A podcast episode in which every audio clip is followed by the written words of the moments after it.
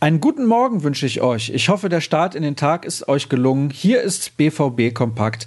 Ich bin Sascha Staat und damit ihr bestens informiert seid, was bei Borussia Dortmund so los ist, gibt es jetzt die aktuellsten Neuigkeiten von mir. Und gestern Abend kam noch mal eine brandheiße Meldung rein aus Spanien, um genau zu sein. Die Zeitung Marca will angeblich wissen, dass Paco Alcázar nicht nach Valencia zurückkehrt, sondern Villarreal sich die Dienste des Stürmers gesichert hat, beziehungsweise kurz davor steht. Dort soll er Karl Toko Ekambi ersetzen, der bis zum Saisonende zu Olympique Lyon ausgeliehen wurde. Valencia fehlt anscheinend die Kohle, da Barcelona wohl von einer Verpflichtung Rodrigos Abstand genommen hat. Es könnte jetzt also alles ziemlich schnell gehen, aber gerade Meldungen der spanischen Medien sollte man immer mit etwas Vorsicht genießen. Das gilt natürlich auch für die Kollegen in Italien, wo gleich drei Sportzeitungen pro Tag erscheinen und die müssen irgendwie gefüllt werden. Aber es wird immer konkreter, was Emre Can angeht. Kollege Florian Gröger kennt den Flughafen in Dortmund ja mittlerweile wie seine Westentasche und sollte Chan tatsächlich beim BVB landen, erfahrt ihr es bei uns. Das ist ja logisch. Fakt ist, der Spieler will zur Borussia, die Borussia will den Spieler. Es wird noch ein wenig gepokert, was das Gehalt angeht, aber eine Einigung ist in Sicht.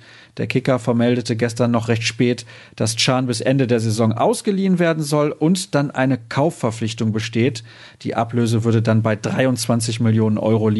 Dazu passt dann, dass man Alcázar zunächst wohl auch nur ausleihen wird. Das Interessante bei Chan ist jedenfalls, er will gerne als Innenverteidiger spielen. Das war auch eines der Themen in der 200. Ausgabe unseres wöchentlichen Podcasts mit Marco Hagemann, Michael Rummenigge und Tobias Jören, den wir gestern aufgezeichnet haben. Vor vollem Haus in unserer Lounge ist dann ab späten Nachmittag auch für euch online verfügbar. Da wussten wir übrigens leider noch nicht, dass Villarreal wohl der neue Club von Alcázar sein wird. Spannend war es trotzdem und bei allen Gästen war die Laune extrem gut, so viel sei schon mal vorab verraten. Nicht ganz so positiv ist ein anderes Thema besetzt, denn der Fußball schreibt zuletzt leider viele negative Schlagzeilen. Jagdszenen auf Schiedsrichter, Schmähgesänge weit unter der Gürtellinie, Plakate mit beleidigendem oder rassistischem Inhalt im Stadion und auch das Erstarken rechter Kräfte, die den Fußball unterwandern, um ihn als Bühne für die Verbreitung ihrer Ideologien zu nutzen. Das macht keinen Spaß, das ist ganz logisch. De Krampe hat darüber auf der Spobis mit Carsten Kramer gesprochen und der Marketinggeschäftsführer des BVB hat sich deutlich positioniert.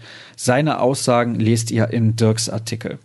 Was gibt es Neues aus der Mannschaft? Nach seinem Muskelfaserriss hat dann Axel Sagadou wieder trainiert. Auch Marcel Schmelzer war wieder mit dabei. Bedeutet, beide könnten schon bald wieder einsatzbereit sein. Blicken wir noch kurz voraus auf den heutigen Tag. Die PK vor dem Spiel gegen Union Berlin steht an, um 13 Uhr auch im Livestream zu sehen, unter anderem auf dem YouTube-Kanal der Borussia. Und der Kollege David Döring hat sich mit dem Haaland-Hype in Norwegen und den eventuellen Auswirkungen auch auf den BVB befasst. Demnächst könnten deutlich mehr Fans aus Norwegen in Dortmund zu sehen sein, ähnlich wie damals mit den japanischen Fans zu Kagawa-Zeiten.